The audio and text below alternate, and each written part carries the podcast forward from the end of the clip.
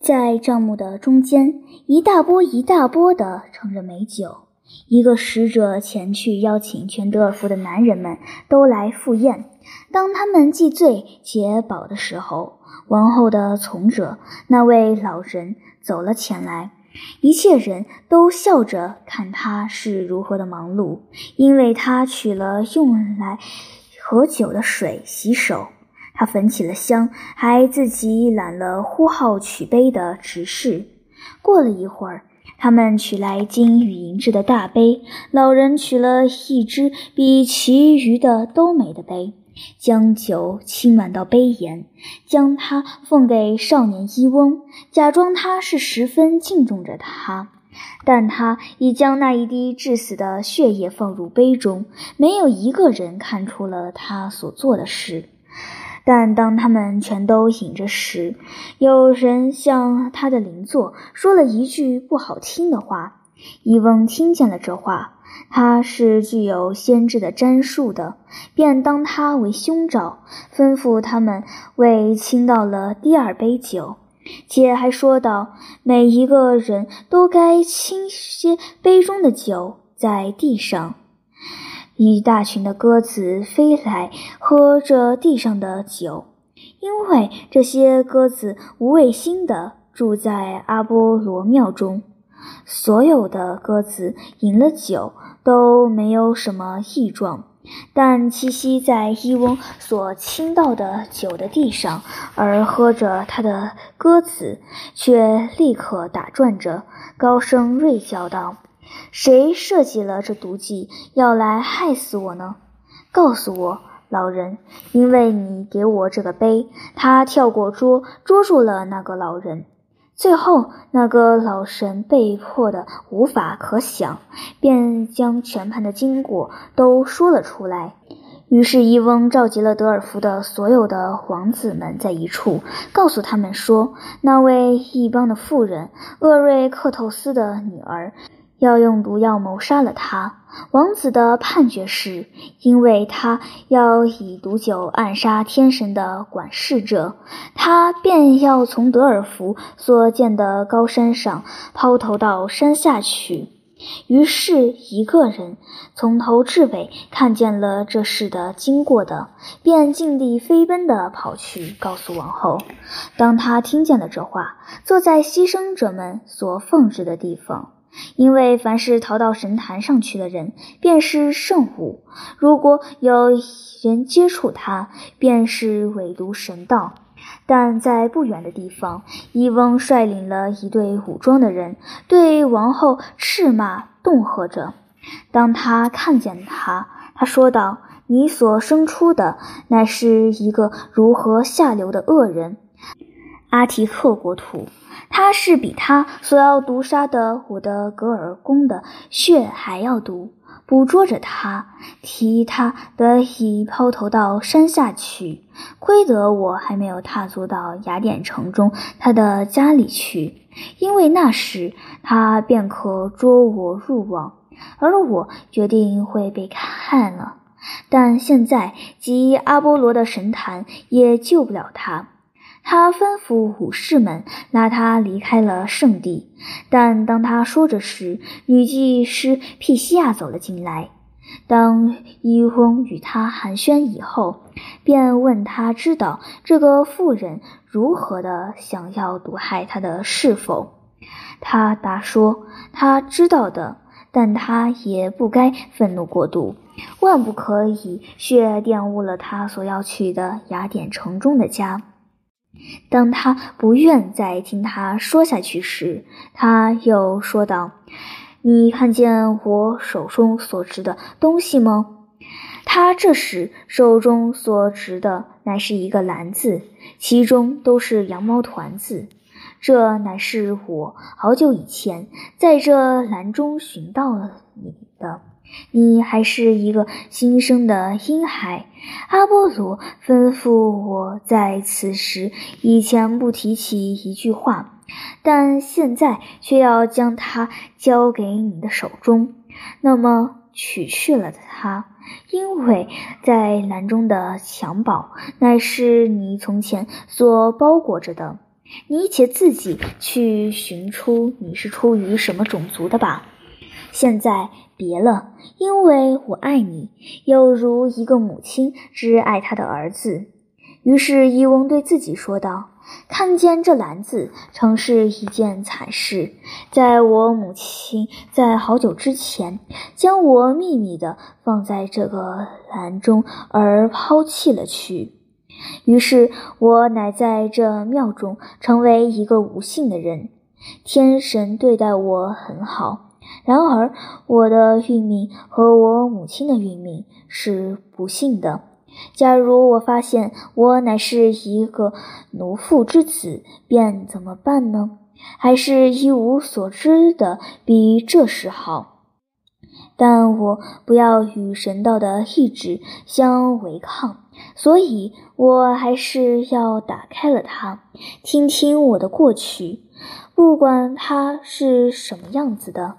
于是他打开了这篮，诧异着：这篮虽经年历月，却并不腐朽，而所在的篮中存的东西也一点都没有损坏。但当王后看见了这篮，她认出了他，从他所做的神坛上跳了下来，告诉他所有深藏的心中而不告人的事。他说，在从前，她还没有嫁给国王克山托斯以前，她曾为阿波罗生了一个儿子，将婴孩放置在这个篮中，将他所手制的东西包裹着。你，他说道，乃是我的儿子，我隔了这许久才得再见到。当少年人还疑惑着，不知此事究竟真假时，王后却告诉他以襁褓的式样，有一件是她女孩子的时候织成了的，技巧并不精，犹如一个初学的人所做的。在这上面织着戈尔贡的头，头上盘曲着蛇，有如帕拉斯的盾。他还说道：“有一个颈圈做成了一条蛇的样子，还有一个橄榄叶做的花针，其装饰恰如雅典城中一个女子所生的孩子。”于是伊翁才知道王后乃是他的母亲。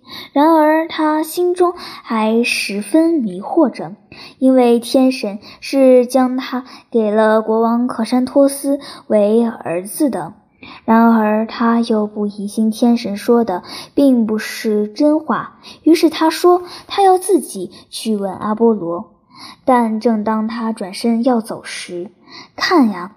天空中现出一阵大光明及一个天神的形状，他恐怖着，正要携了王后同逃，却有一个声音说道：“不要逃，因为我是一个朋友，并不是一个敌人。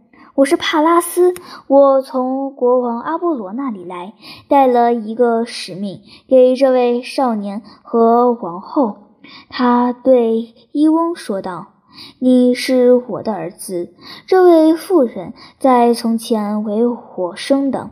对王后说道：“带了你的这个儿子和你同到雅典城去，将他承袭了你父亲的王位，因为他乃是厄瑞克透斯的子孙，应该承袭这个王位的。你要知道，他将建成一个伟大的国家，他的孩子们在将来。”将住在海中的诸岛以及海边的陆地上，他们将以他的名字名之为伊和尼亚人。你要知道，你将回克山托斯生两个孩子，杜洛斯与埃俄罗斯这两个人也将成为诸国之父。当女神这样说了时，他便离开了。伊翁与王后克鲁莎二人，还有国王克山托斯，他们全都快活地回归他们的家中。却说北风波瑞阿斯以强力娶了厄瑞透斯的女儿俄瑞提亚之后，他们生了两个儿子。谢特斯与卡莱斯又生了两个女儿，克里亚巴特拉与齐奥尼。谢特斯与卡莱斯是双生子，他们二人什么都像他们的母亲，只有肩下的双翼却是他们与他们父亲相同的。据古老的传说，这些翼膀却不是和他们的身体同生的。当他们的虚染还没有出现于脸上时，谢特斯与卡莱斯兄弟俩是没有羽翼的。但当他们的双颊开始生长虚染时，同时两扇似鸟类的翼膀也生在他们的两肩下。这两个少年这样的经过了儿童时代，而进入成人期。他们和伊阿宋同去寻找金光闪闪的金羊毛，但他们中途因追赶拉比斯们而遇到了结局。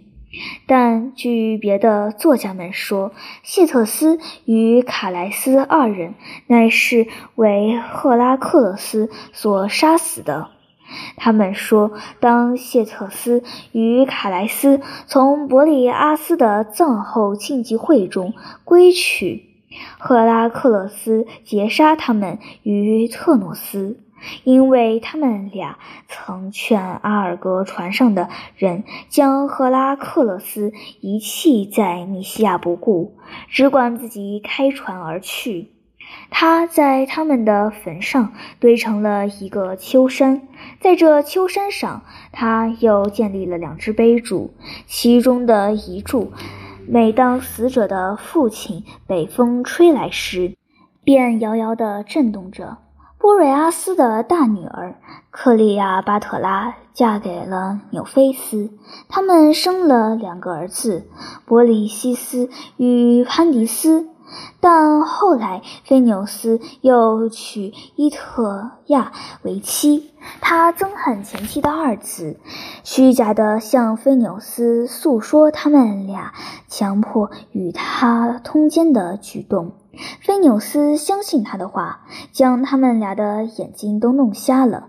但据另一传说，则弄瞎了他们双眼的不是他们的父亲菲纽斯，而是他们的残酷的继母。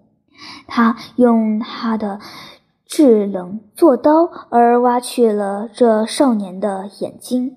菲纽斯原是一个先知，但天神们因他泄露了天机。也使他盲了双目，更遣了哈比斯们来饶苦他。每逢他在吃饭，哈比斯们便飞来全了他的食物而去。但后来，阿尔格斯船上的人们经过了他国中，向他访问航程时，他要求他们先为他驱逐去了哈比斯们。于是，波瑞阿斯的二子谢特斯和卡莱斯遂为他追逐了哈比斯们而去。他们直追哈比斯们到史特洛菲特斯的群岛上，追得他们立时不再饶苦菲纽斯了。他们方才射了他们。波瑞阿斯的第二个女儿齐奥尼和波塞冬私通，生了一个儿子尤姆尔古斯。你不知他父亲所知，但更为了不被他所真知，他将这个孩子抛在了海中。但海王波塞冬捡拾了他起来，但他到埃塞俄比亚。给他自己的女儿平西斯克美去抚养。当她成人时，平西斯克美的丈夫将她的两个女儿中的一个给了她为妻，但他还要强迫他的姊妹。因了这个缘故，他被驱逐出国。他带了他的伊斯马洛斯往伊特莱克国王特奇洛斯。特奇洛斯将他的女儿招了幽木尔卜斯的儿子为婿，但后来他的阴谋反抗特奇斯为人所发觉，他便逃到了伊洛西斯人那里去，和他们为友。后来，因为伊斯马洛斯的死去，特奇洛斯乃派人请他回国，他应召而回，和他试了旧汉，继位而为特莱克的国王。当雅典人和希洛西斯人宣战时，他应了伊洛西斯人的邀召，带了一大队强有力的特莱克的军队。加入他与雅典人为敌。当雅典国王厄瑞克托斯去访问神屋，雅典人如何方可得胜时，神道答道：“他们将会战胜。如果他杀死了他的一个女儿，当他杀死了他的最幼小的一个女儿时，别的女儿们也都自杀为死。”因为他们曾立下誓，说姊妹们要同生同死的。但据别的传说，则在厄瑞克托斯的六个女儿之中，只有两个最大的女儿是死了的。又据另一传说，则只有他的最幼的女儿克鲁莎是生存着。为了他们的自我牺牲，后来的雅典人乃列厄瑞克透斯他的女儿们入于神道们的班辈中。在厄瑞克透斯的儿女们为国牺牲了之后，大战便开始。果然应了神士的所言。雅典人大得胜利，厄瑞克托斯杀死了幽莫尔古斯。波塞冬因厄瑞克托斯杀了他的儿子，恳求宙斯用雷霆将他打死了。厄瑞克托斯死后，长子克克洛普斯继他而为雅典王。克克洛普斯生了一子，名为潘迪翁。这个潘迪翁继于克克洛普斯之后而为雅典王，但不久便为他的堂兄弟们及米特安的诸子们起了叛乱而被逐出国。潘迪翁到莫加拉王伊庇拉斯，娶了他的女儿庇利亚为妻。到了后来，他乃命为莫加拉城的国王，因为皮拉斯杀死了他的叔父比亚斯，故将国政交给了潘迪翁，而他自己则带了一队的人民，去到皮罗奔尼梭，建立了皮洛斯城。潘迪翁在莫加拉杀了四个儿子。即埃勾斯、帕拉斯、尼索斯及吕科斯，但有人说埃勾斯乃是克罗斯的一个儿子，后来过继给潘迪翁为他自己的儿子。到了潘迪翁死后，他的四个儿子便统军去攻打雅典城，驱走了米特安的诸子们。埃勾斯做了雅典王，尼索斯则做了孟加拉王。埃勾斯即位之后，连娶了两次妻，但他们俱没有生育。他很害怕他的兄弟们的压迫，便去到庇西亚访问神事，要知道究竟有无儿子的事。神道答他道：“啤酒袋的秃口啊！”人中的最好者，不要解开了，直到你达到了雅典的高处。他不知道这神士说的是什么，便复归雅典而去。途中经过特洛桑，他和庇洛甫斯的儿子庇修斯同住了一夜。庇洛甫斯懂得了这个神事，便醉他已久，使他和他的女儿埃特拉同床。但在同一夜里，海王波塞冬也和他同睡。现在，埃勾斯告诉埃特拉说，如果他生了一个男孩子，他可抚养了他，不必告诉父亲他是谁。他留下一把刀、一双鞋在一块巨岩之下。他说道：“当孩子长大成人，能够转动这块大岩，取出了刀和鞋，方可遣他到雅典城来寻父。但埃勾斯他自己则回到雅典城去，举行了全雅典节目的竞技会。”在这次大竞技中，克里特国王米诺斯的儿子安德格律胜过一切的竞争者。埃勾斯遣他去收服马拉松山的野牛，他便死在这次危险的行役中。但有的人则说，当他由雅典出发到底比斯，要参与这次危险的行役中。但有的人则说，当他由雅典出发到底比斯，要参与为拉俄斯而举行的竞技会时，他乃在途中嫉妒他的竞技者所暗杀。但当他的死号到达了米诺斯的耳中，那时他正在帕洛斯祭献格莱西门。他听见了这个消息，便抛弃了他头上的花冠，停止了笛声，但却终于完成了这个祭礼。自此以后，他们凡在帕洛斯祭格莱西门，便都不用花冠与笛声。但过了不久之后，他便率领了一大队的军舰去攻打雅典城。那时，克里特的海军正在全盛时代，纵横海上，并无敌手。他先掠取了莫加拉。那时，莫加拉的国王乃是尼索斯。他杀死了前来救援莫加拉的莫加洛斯，西北莫涅斯的儿子，而尼索斯也在这时回亡了。尼索斯的毁亡完全是为了他女儿的叛变，因为他有一茎紫发在他的头部中间。一个神事流传于食道，当这紫发被拔去时，他便要死了。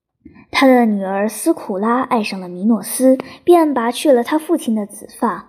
但当米诺斯成了墨加拉斯的主人翁时，他却将这位少女的足缚住了，倒悬在他的船尾，溺死了他。